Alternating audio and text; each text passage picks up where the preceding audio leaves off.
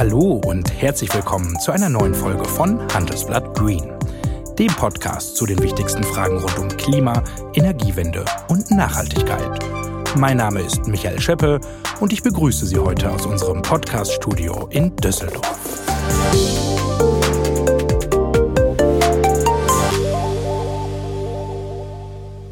Aus kleinen Bächen wurden reißende Sturzfluten, die ganze Häuser zum Einsturz brachten. Ja, die Bilder vom Hochwasser im Westen und Süden Deutschlands von vor einigen Wochen sind uns noch alle in schlimmer Erinnerung. Die Aufräumarbeiten laufen ja auch noch immer. Und die Katastrophe hat uns im eigenen Land spüren lassen, welche Folgen der Klimawandel haben kann. Umso wichtiger ist es, dass Deutschland daran arbeitet, seine Klimaziele zu erreichen. Bis 2045 will die Republik klimaneutral werden. Und eine ganz entscheidende Rolle dabei spielt die Energieversorgung. Bis 2022 will Deutschland aus der Atomkraft aussteigen und dann bis 2038 aus der Kohle. Doch woher soll der Strom dann kommen? Und lässt sich der komplette Energiebedarf Deutschland eigentlich mit erneuerbaren Energien decken? Diesen Fragen ist das Deutsche Institut für Wirtschaftsforschung, das DIW, in einer neuen Studie nachgegangen.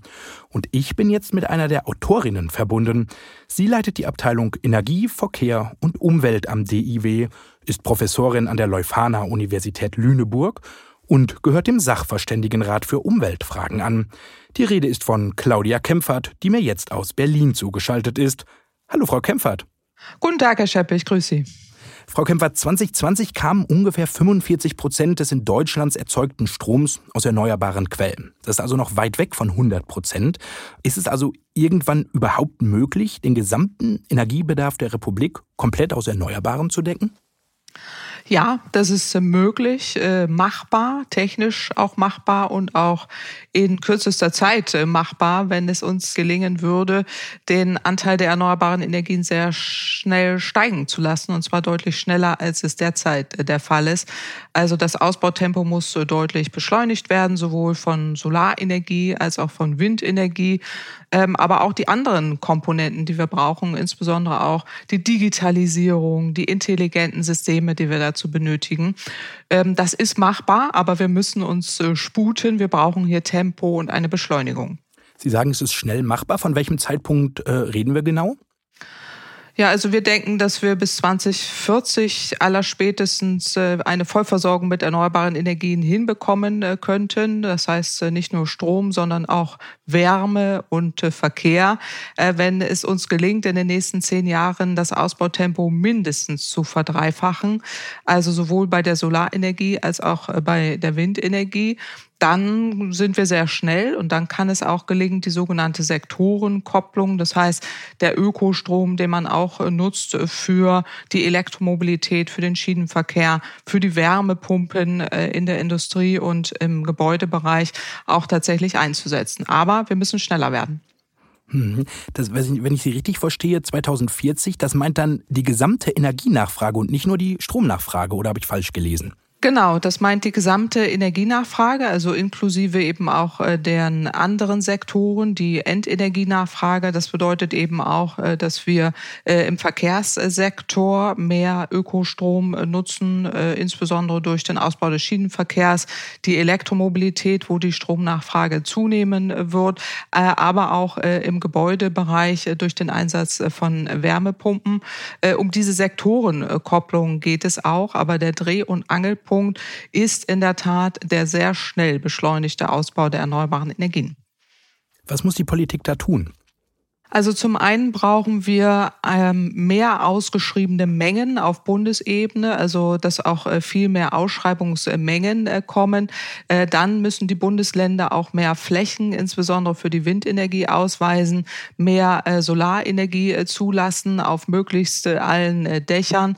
wir müssen auch die Hemmnisse abbauen, insbesondere bei den Genehmigungsverfahren bei der Windenergie, aber eben auch unnötige Regelungen, die wir derzeit haben haben, komplett abschaffen, wie zum Beispiel die Abwärtsspirale, die wir bei der Windenergie haben, äh, dadurch, äh, dass wir, wenn Ausschreibungsmengen unterschritten werden, hinterher weniger Mengen ähm, ausschreiben, also die sogenannte endogene Mengensteuerung, die ist hinderlich, das sollte man abschaffen und insgesamt dann auch die Rahmenbedingungen für die Digitalisierung äh, deutlich beschleunigen und verbessern, damit wir auch insgesamt in Richtung ähm, Energie- und Systemwende kommen können.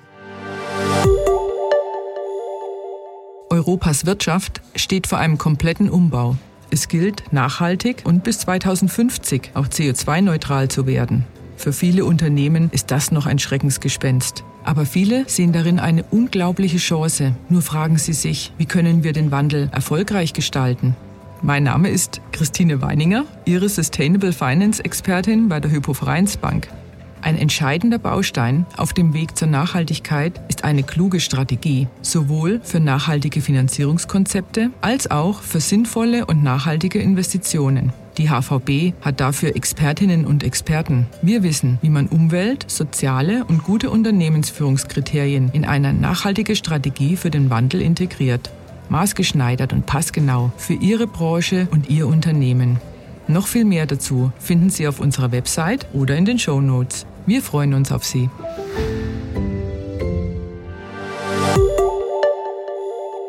Das Energiewirtschaftliche Institut, das EWI von der Uni Köln, das hat auch mal durchgerechnet und die sagen, dass wir 2030 nur 55 Prozent des Strombedarfs aus erneuerbaren Energien decken können. Wenn ich Ihre Analyse richtig lese, können wir ähm, laut Ihnen schon 2030 100 Prozent ähm, der Stromnachfrage aus Erneuerbaren decken. Frau Kempfert, warum sind Sie denn so optimistisch?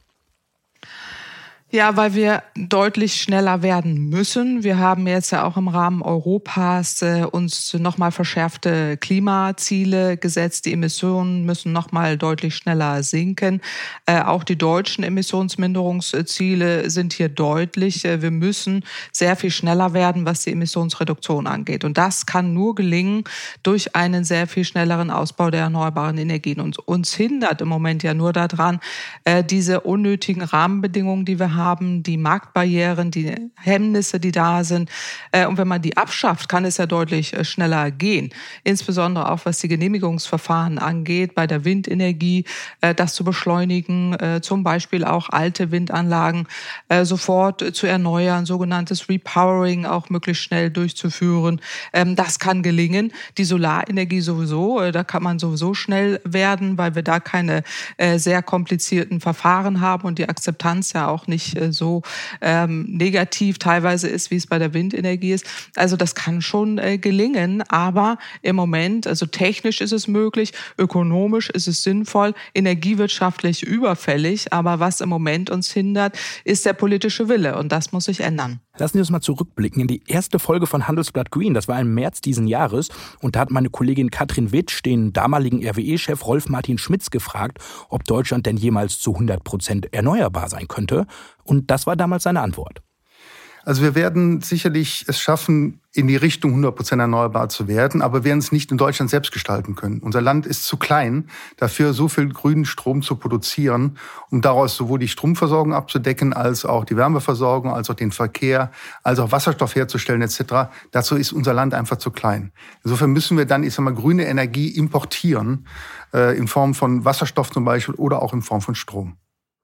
Frau Kempfert, was sagt Ihre Analyse dazu? Also wir können es durchaus äh, schaffen, also äh, gerade was auch die Vollversorgung mit erneuerbaren Energien angeht, wenn wir zwei Dinge tun. Das eine ist, dass wir den Ökostrom sofort nutzen, das heißt sehr viel effizienter werden und den äh, angesprochenen Wasserstoff nur für die Bereiche nutzen, wo er dringend notwendig ist, insbesondere im Industriebereich, im Schwerlastverkehr teilweise, im Schiffsverkehr äh, oder im Flugverkehr. Äh, und das ist der Unterschied zu den Szenarien, die zum Beispiel Herr Schmitz äh, anspricht, wo er sehr viel Wasserstoff einsetzt äh, für alle möglichen Bereiche. Und der muss dann in der Tat importiert werden. Das sehen wir anders. Hm, wir sprechen jetzt von Wasserstoff, von Windkraft, von, so, von Solarenergie. Ähm, wie sieht denn der Energiemix Ihrer Analyse zufolge künftig aus? Na, der Energiemix wird äh, durch eine Vollversorgung mit erneuerbaren Energien ähm, hergestellt werden oder aus erneuerbaren Energien ähm, sich zusammensetzen, insbesondere alle erneuerbaren Energien, äh, aber zu größten Teilen Solarenergie und Windenergie, ähm, ein wenig auch Biomasse und Wasserkraft. Äh, aber wichtig ist eben, dass man diesen Ökostrom, den man kostbar herstellt, auch sofort nutzt in der Elektromobilität durch Wärmepumpen und auch äh, durch äh, zu größten Teilen eine Elektrifizierung der Industrie. Mhm. Andere Länder, zum Beispiel Frankreich, Großbritannien, Schweden, die setzen ja auch noch auf Atomenergie, um ihre Klimaziele zu erreichen. Ähm, Deutschland hingegen will das allein mit den Erneuerbaren schaffen. Ähm, aus Ihrer Sicht war der deutsche Ausstieg aus der Atomkraft ein Fehler? Nein, überhaupt nicht. Der ist richtig und auch überfällig. Atomenergie ist nicht wirtschaftlich. Das zeigen alle Studien. Selbst die Internationale Energieagentur hat ja jetzt auch nochmal das bestätigt. Und die waren in der Vergangenheit immer sehr atomfreundlich was einfach daran liegt, dass Atomenergie unendlich viel teurer ist als die erneuerbaren Energien, äh, wenn man die Kraftwerke baut, wenn man dann den Betrieb reinrechnet und den Rückbau und die ewig lange Lagerung von Atommüll, haben wir gigantische Kosten. Und man sieht ja auch neue Bauten, also ein Kraftwerk, was jetzt in Finnland gebaut wird, ist sehr viel teurer als ursprünglich angenommen. Die Planungsphasen ziehen sich. Sie brauchen ja mittlerweile zehn Jahre, um ein solches Kraftwerk zu bauen. Ähm, die Zeit haben wir gar nicht äh, mehr und äh, die Kosten äh, sind immens. Also insofern ist es richtig, dass wir da auch rausgehen. Das wird uns ja auch noch Jahrhunderte beschäftigen mit dem Atommüll. Der Rückbau wird auch noch mal Jahrzehnte dauern. Also das ist, Kapitel ist ähm, zumindest was den was die, die Abschaltung angeht, abgeschlossen. Jetzt kommen dann eben noch die ganzen Nachwirkungen, die uns ewig noch begleiten werden. Aber das Thema Atomkraft ist durch. Mhm. Künftig soll Strom ja nicht mehr nur unsere Smartphone-Akkus füllen und Glühbirnen zum Leuchten bringen, sondern eben auch E-Autos und Wärmepumpen antreiben. Ähm, was heißt denn das eigentlich für unseren Stromverbrauch? Der müsste doch erstmal in die Höhe gehen, oder? Ja, der Stromverbrauch erhöht sich deutlich. Also man muss immer unterscheiden, äh, weil jetzt ja auch irgendwie Meldungen kam, ähm, wir hätten da äh, niedrigen Stromverbrauch reingerechnet. Das stimmt nicht. Äh, der Stromverbrauch verdoppelt sich im Vergleich zum heutigen Niveau, was einfach daran liegt, dass wir eine vollständige Elektrifizierung von fast allen Bereichen haben, inklusive Elektromobilität, inklusive Wärmepumpen für die Industrie, für den Gebäudebereich und damit eben ein deutlich höherer Strombedarf. Wir stellen auch Wasserstoff her, aber äh, der Wasserstoff, der bedarf eben sehr viel Ökostrom äh, und dieser Ökostrom ist kostbar. Und äh, wir haben ja eben schon besprochen, wir haben knappe Mengen in Deutschland zur Verfügung und deswegen ist dieser kostbar hergestellte Wasserstoff mit Ökostrom dann auch so wertvoll, dass er nur da eingesetzt werden sollte, wo es nicht anders geht. Sprich, in der Industrie ist Priorität Nummer eins, dann zum Teil äh, Schwerlastbereich und da wird man auch noch sehen, ob man nicht auch Oberleitungs-LKWs äh, oder auch ähm, da eher auch auf Batterien äh, setzt. Da ist die, äh, der technische Fortschritt noch nicht abgeschlossen äh, und eben äh, für die Bereiche Schiffsverkehr und Flugverkehr. Und für diese Bereiche kann man den Wasserstoff auch ausreichend herstellen. Aber in der Tat, der Strombedarf erhöht sich deutlich. Mhm. Müssen wir dann eigentlich fürchten, dass wir ähm, nicht genügend Strom aus der Steckdose bekommen? Also müssen wir Angst um unsere Versorgungssicherheit haben, weil die Sonne scheint nicht durchgängig, der Wind geht nicht immer. Was sagen Sie da? Nein, die Angst äh, muss man nicht haben. Äh, das eine ist, dass wir diesen äh, kostbaren Ökostrom möglichst effizient nutzen. Am besten sofort ins Elektroauto tanken. Da sind die Wirkungsgrade doppelt so hoch als beim Verbrennungsmotor. Genauso eben auch im Gebäudebereich. Wenn wir energetisch sanieren und eine Wärmepumpe nutzen, ist das effizient. Das zweite ist, dass wir ähm, die Energiewende oder die erneuerbaren Energien als Teamplayer sehen müssen, die optimal aufeinander abgestimmt werden werden und auch in, als Team funktionieren. Windenergie, Solarenergie, Biomasse, Wasserkraft und dies auch optimal ineinander in, in Verbindung äh, bringen, äh, mittels digitaler Steuerung, äh, digitalem Energie- und Lastmanagement dass man eben äh, dort auch die Möglichkeiten nutzt, die Schwankungen auszugleichen. Auch die Prognosen, die Wetterprognosen, die ja sehr deutlich äh, sich verbessert haben, äh, um dann eben zu jeder Millisekunde auch Versorgungssicherheit anzu anzubieten und mittelfristig kommen auch mehr Speicher äh, hinzu. Also Flexibilität ist hier das Zauberwort. Ähm, die Flexibilität bedeutet, dass diese Schwankungen einmal mittels effizientem Energie- und Lastmanagement ausgeglichen werden ähm, oder eben auch die Nachfrage reagieren kann, flexibel reagieren kann. Dazu braucht man Preisinformationen in Echtzeit und dann eben auch Speicher einspringen in solchen Zeiten, wo man wenig Strom produziert und umgekehrt in Zeiten, wo man sehr viel Strom hat. Das wird häufiger, deutlich, deutlich häufiger auftreten äh, als die Zeiten, wo wir wenig Strom haben. Und da muss man dann auch zwischenspeichern äh, können, mittels Batterien als Puffer, mittels Pumpspeicherkraftwerke oder eben auch der Herstellung von Wasserstoff. Mhm. Das soweit ein erster interessanter Einblick in Ihre neueste Studie, Frau Kempfert. Ähm, bevor wir weitermachen, ist es nun an der Zeit für unsere Schnellfragerunde. Die machen wir nämlich mit all unseren Gästen. Und ich würde Ihnen jetzt ein paar Fragen stellen und Ihre Aufgabe ist es, so kurz und so einfach wie möglich zu antworten, okay? Mhm. Atomkraft, ja oder nein? Nein. Diesel oder E-Auto? E-Auto. E-Auto oder Brennstoffzelle? E-Auto. Plastik oder Papiertasche? Äh, recycelbares Plastik. Flug oder Bahn? Bahn.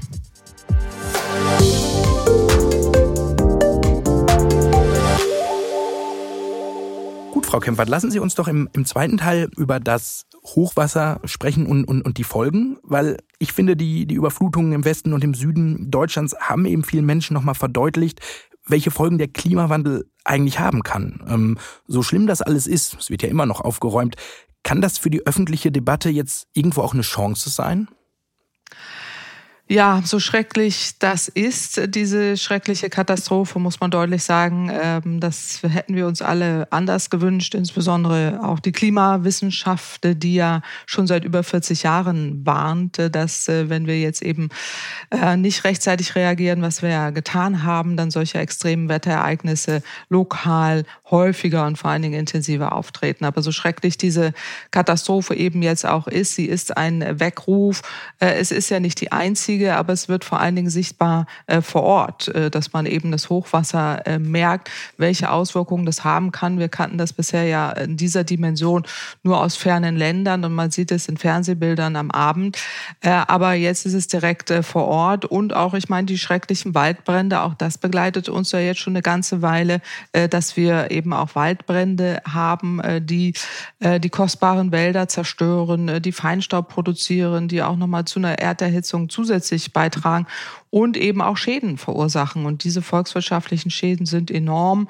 Ähm, wir hätten uns das anders gewünscht, ja, also weil wir so lange schon davor waren, ich persönlich ja auch, ähm, dass äh, wir da schneller hätten werden sollen, äh, was eben den Umstieg angeht, Warum ist äh, was das nicht die Senkung passiert? der Emissionen angeht. Ja, es gibt verschiedene Komponenten. Also das eine ist eben, wir sind eine Industrienation, genau wie andere auch, die sehr stark auf fossiler Energien basieren.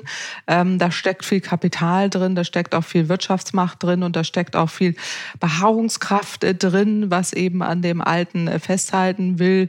Äh, die Politik war auch zu halbherzig, weil sie dann nicht rechtzeitig die Rahmenbedingungen so angepasst hat. Ein Punkt war eben das Pariser Abkommen, welches dann auch international alle Länder unterzeichnet haben, wo auch alle sich dazu verpflichtet haben, zu reagieren, die Emissionen zu senken. Ähm, aber eben die Beharrungskräfte der Vergangenheit sind enorm stark. Und das hat hat die Politik sicherlich äh, unterschätzt ähm, und damit eben auch äh, die Mythen, die Zweifel, die gesät werden, äh, um eben solche Veränderungsprozesse rechtzeitig anzuschieben. Das kennen wir aus verschiedenen Kampagnen, äh, auch äh, beispielsweise die, die Rauch, Raucherdiskussion, die wir 40 Jahre hatten, wo dann auch behauptet wurde, Rauchen ist gesund äh, und dann hat sich das ewig hingezogen, bis man irgendwann eine Entscheidung hatte und davor war ein wahnsinniger Kraftakt, auch Veränderungen einzuführen und hinterher merken wir, es geht uns allen besser. Äh, und genauso ist es äh, beim Klimaschutz äh, auch. Und diese schleichenden Prozesse, die eben nicht sofort sichtbar sind, die machen das Ganze auch verlockend zu sagen, na gut, wir haben jetzt noch Jahrzehnte und das stimmt eben nicht. Wir haben Jahrzehnte vergeudet äh, mit denen wir, mit den Folgen wir jetzt zu kämpfen haben. Also wir sind jetzt bei 1,2 Grad globaler Erwärmung und das ist erst der Anfang und äh, der minimalste Anfang. Äh, und wenn wir so weitermachen wie bisher, mag man sich das nicht ausmalen. Und deswegen ist es so wichtig, da deutlich zu machen, wir haben ein Problem und wir müssen reagieren und wir können auch reagieren. Also jetzt nicht den Kopf ins Sand stecken und sagen, wir haben eh, es ist eh alles zu spät. Das ist es nicht. Wir können immer noch das Schlimmste verhindern. Und und das ist jetzt unsere Aufgabe, das auch gemeinschaftlich zu tun, ähm, dass wir uns alle unterhaken, auch äh, global äh, und endlich die Ruder rumreißen. Und die Zeichen sind jetzt gut, auch in Amerika, selbst China, äh, Europa. Also die Zeichen sind gut, dass wir da jetzt endlich umsteuern. Mhm. Das klingt so, ähm, dass die Widerstände jetzt von heute auf morgen kleiner werden. Oder sind Sie da nicht so optimistisch? Also sie werden nicht kleiner, aber ähm, wir haben andere Kräfte, die wir seit Jahren jetzt spüren. Das ist insbesondere die Zivilgesellschaft. Das ist nicht nur in Deutschland so, sondern international. Äh, die Jugend, die auf die Straße geht, mhm. Fridays for Future. Wir haben Gerichtsurteile, die die Politik endlich zum Handeln zwingt. Nicht nur in Deutschland. Äh, denken Sie an das holländische Urteil gegen Shell. Äh, äh, auch Australien, auch in Amerika sind äh, Urteile anhängig. Äh, die Politik äh, muss reagieren und weiß weiß das auch. Und äh, da gibt es andere Kräfte mittlerweile und auch eine Öffentlichkeit, die merkt, die breite Öffentlichkeit, die merkt, hier stimmt was nicht mehr und zwar gar nicht. Äh, und da äh, ist dann auch eine breite Bevölkerung, die sagt, ähm, liebe Leute, wir erwarten von der Politik Handlungen und die kommen eben zu spät, zu zögerlich und nicht in ausreichendem Ausmaße genug. Und da fehlt es immer noch an einer kollektiven Bereitschaft, auch seitens seitens der Politik, da wirklich äh, schneller äh, zu werden. Und ich glaube, jetzt sind wir wirklich in so einem Klimawahljahr. Also da kann sich mhm. wirklich was verändern. Äh, jetzt auch in der Zusammensetzung. Alle Parteien haben das erkannt und da gibt es einen munteren Wettbewerb, was dem Thema gut tut. Ähm, aber eben auch die Bevölkerung, die das einfordern wird. Und da bin ich mir ziemlich sicher, genau wie bei der Europawahl, dass wir das sehen werden am 26. September. Mhm. Bevor wir zur Politik kommen, lassen Sie uns noch einmal ökonomisch werden. Sie sind ja die Ökonomin hier. Kann man das durchrechnen? Nützt Klimaschutz der Wirtschaft oder kostet das nur? Sie nützt. Die Kosten-Nutzen-Bilanz ist eindeutig pro Wirtschaft, äh, weil die Kosten sind ja erstmal immens. Ich meine, äh, wir zahlen jetzt äh, enorme Schäden, jetzt allein dieser Hochwasserkatastrophe, auch schon in der Vergangenheit. Wenn wir nicht handeln, also nicht jeder nicht investierte Euro in den Klimaschutz wird uns später 15 Euro an Schäden kosten. Und das ist etwas, was wir vermeiden müssen. Und die Wirtschaft hat riesige Chancen. Die investieren in Zukunftsmärkte. Da geht es um erneuerbare Energien, um Energieeffizienz, um Elektromobilität und so weiter. Die Liste ist lang. Grüner Wasserstoff. Da hängen Jobs dran und wichtige Jobs. Also es gibt einen Strukturwandel, ganz klar. Nicht alle werden Gewinner sein, aber wir werden am Ende viel, viel mehr Gewinner haben äh, in der Wirtschaft äh, als Verlierer. Und die Unternehmen haben es ja auch selber in der Hand, äh, zu den Gewinnern äh, zu gehören. Und man merkt ja auch einen Umstieg. Äh, auch die Autobranche, die jetzt kollektiv äh, umsteigt, äh, die Energieversorger, die rausgehen aus fossilen Energien. Also die Wirtschaft ist deutlich weiter als die Politik. Äh, und die Wirtschaft fordert ja jetzt auch von der Politik deutlich schnelleres Handeln, bemerkenswerterweise, weil sie investiert investieren und Planungssicherheit brauchen. Also insofern mhm. sind die, sind die Vorteile für die Volkswirtschaft insgesamt, für die Gesellschaft, aber auch für die Wirtschaft insgesamt, insbesondere auch die Industrie, die deutsche Industrie enorm hoch. Hm, aber die Transformation kostet ja auch Geld der Wirtschaft, den einzelnen Unternehmen. Aber wenn ich Sie richtig verstehe, ist die Transformation am Ende günstiger als die zu erwartenden Klimaschäden? Das auf jeden Fall. Und die Transformation bringt ja auch äh, wieder etwas volkswirtschaftlich, weil sie bringt Innovation, sie bringt Wertschöpfung, mhm. sie bringt neue Jobs äh, und äh, damit eben auch jede Investition. Es handelt sich ja hier um Investitionen und nicht versunkenes Geld, was man jetzt beispielsweise für fossile Energien noch ausgibt, was tatsächlich stranded ist, stranded mhm. Investments, sind es hier zukunftsfähige, lukrative Investitionen, die sich auf jeden Fall auszahlen. Also insofern ist das für die, für die Wirtschaft enorm profitabel. Ähm, und es hängt eben auch vom, vom Management äh, dieser Unternehmen ab, äh, die die Zeichen der Zeit endlich auch richtig äh, deuten. Und das passiert. Dann nehme ich wirklich einen kollektiven Wandel wahr, den wir so in den letzten zehn Jahren nicht gesehen haben, wo wirklich auch gesehen wird, jetzt durch den Green Deal, Fit for 55 in Europa, Europa, ähm, durch die Amerikaner, die umsteuern, äh, durch die Märkte, die sich jetzt entwickeln, auch in Richtung Elektromobilität, dass ähm, da kein Zurück mehr ist. Und äh, das ist äh, gut ausgegebenes Geld. Die Transformation insbesondere für die, für die Industrie ist ähm, nochmal eine Herausforderung. Da sollte man auch helfen durch gezielte Wirtschaftshilfen, durch Contracts for Difference, also CO2-Preise, wo man einen Ausgleich bezahlt, ähm, durch auch einen Schutz der europäischen Wirtschaft vor äh, umweltschädlicher Konkurrenz. Also da äh, ist man auch dran, äh, das zu unterstützen und äh, die Wirtschaft hat da eindeutige Vorteile. Ähm, und diese, diese Wirtschaftshilfen, die man jetzt ja auch bereitstellt durch Corona, die sollte man gleich kanalisieren, beispielsweise auch für die Transformation der deutschen Industrie. Die braucht es auch wirklich dringend. Frau Kempfert, lassen Sie uns am Ende noch, noch ein bisschen politisch werden. Wir haben im September Bundestagswahl und die Grünen haben jetzt vor ein paar Tagen ein Klimasofortprogramm vorgestellt. Äh, darin schlagen Sie zum Beispiel ein Klimaschutzministerium vor, sogar mit einem Vetorecht, wenn die Ziele dem Pariser Klimaabkommen zuwiderlaufen. Der Kohleaufstieg soll auf 2030 vorgezogen werden. Auf den Autobahnen soll es ein Tempolimit von 130 geben. Ähm, ist das gut für die Umwelt, was die Grünen da vorschlagen? Ja, das ist gut äh, für die Umwelt, was die Grünen da vorschlagen. Es sind ja überfällige äh, Schritte, die wir eigentlich schon längst hätten äh, machen müssen. Das klingt jetzt für manche in der Summe viel, aber um eben die Klimaziele wirklich zu erreichen, sind das nur Minimalschritte, die man da vorgeschlagen hat. Jetzt bei dem Klimaministerium das ist äh, mit dem Vetorecht, das ist so ein bisschen die Anlehnung, was es schon lange gab, die Diskussion. Klaus Töpfer hat das schon mal vorgeschlagen. Äh, verschiedene andere Umweltminister, wir im Umweltrat, im Sachverständigenrat für Umweltfragen haben auch in äh, einem Gutachten vor zwei Jahren das gefordert, dass man einen Rat für Generationengerechtigkeit einberuft in Ergänzung zum Parlament. Nicht etwas, was das Parlament in irgendeiner Form beeinflusst, sondern einfach als ergänzendes Beratungsgremium mit einem möglichen Suspension offensiven Vetorecht, was dann bedeutet, dass man bestimmte Prozesse aufhalten kann, so eine Art Ampelsystem, äh, wo man nochmal auf Rot geht, auf Gelb geht äh, und auf äh, Grün, ähm, wo man eben nochmal prüfen muss, sind jetzt wirklich die Schritte, die wir machen, kompatibel mit den Klimazielen, kompatibel mit den Nachhaltigkeitszielen. Äh, und das ist dringend notwendig. So ein Vetorecht hat ja ein Finanzminister auch. Äh, und hier geht es um unsere Zukunft. Und deswegen ist es sinnvoll, äh, da nochmal so ein Ampelsystem auch einzuführen. Mhm. So optimistisch Sie das sehen, so pessimistisch sieht das die Wirtschaft. Das Handelsblatt hat sich umgehört äh, und das Ergebnis war, dass die Wirtschaft über das Programm stöhnt und Klimabürokratie mahnt. Unternehmer und Verbände sagen, die Ziele seien unrealistisch, sie waren auch vor Überforderung und sagen gar, dass sich Deutschland im internationalen Wettbewerb ein bisschen selbst aus dem Spiel nehmen würde. Können Sie das jemand nachvollziehen, Frau Kempfert?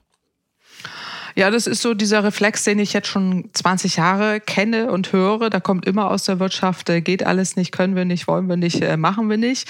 Äh, und ich glaube, da verkennt man tatsächlich die Chancen, die da drin sind. Auch in einem solchen Programm, wenn man sich auch das Programm der Grünen anguckt, ist es sehr erstaunlich wirtschaftsfreundlich. Auch für die Industrie wird da ja viel möglich gemacht und die Schritte, die man dort gehen will, insbesondere was den Ausbau der erneuerbaren Energien angeht, oder eben auch die Maßnahmen, äh, die man flankierend für die Industrie einführen will, sind ja alles Forderungen, die die Wirtschaft selber hat. Also ich glaube, da ist immer so ein bisschen sehr schnell äh, die Sorge davor, ähm, dass man das nicht äh, schaffen kann, aber die Chancen darin sind riesig und deswegen ist es auch wichtig, dass man da auch diskutiert, was, was notwendige Schritte sind. Und ich glaube ehrlich gesagt, dass die Unternehmen auch in ihrem Handeln sehr viel grüner sind, als sie es jemals äh, zugeben würden. Äh, und Parteipolitik und Politik und Unterstützung von Politik auch seitens der Wirtschaft ist nochmal was ganz anderes, als äh, man dann im Handeln tatsächlich tut. Also insofern ist das für mich nicht verwunderlich, dass es da diese reflexhaften Reaktionen gibt. Wir sind jetzt in einem Wahljahr, die haben auch ihre Agenda und ihre Statements, die sie da nennen müssen. Die Realität sieht tatsächlich anders aus. Mhm. Letzte Frage. Was wäre aus Ihrer Sicht eigentlich die beste Regierungskonstellation für unser Land? Die Regierungskonstellation mit dem ambitioniertesten Klimaprogramm.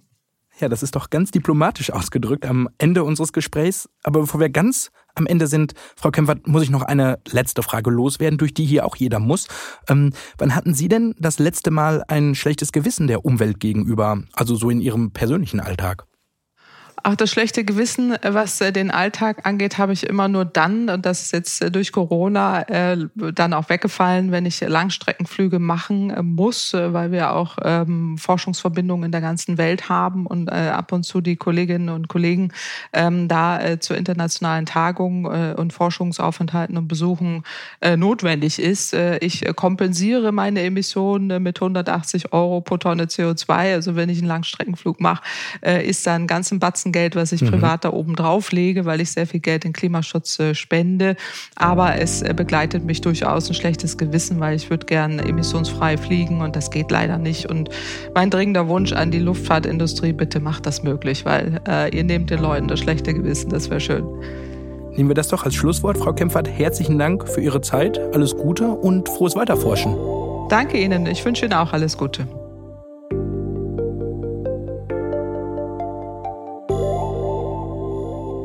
Und das war Handelsblatt Green für diese Woche. Wenn Sie Fragen, Themen oder Anregungen für uns haben, freuen wir uns über Ihre Mail an green.handelsblatt.com. Mein Dank gilt Sandy Klaff, Paul Dräger und Alexander Voss für die Produktion dieser Ausgabe.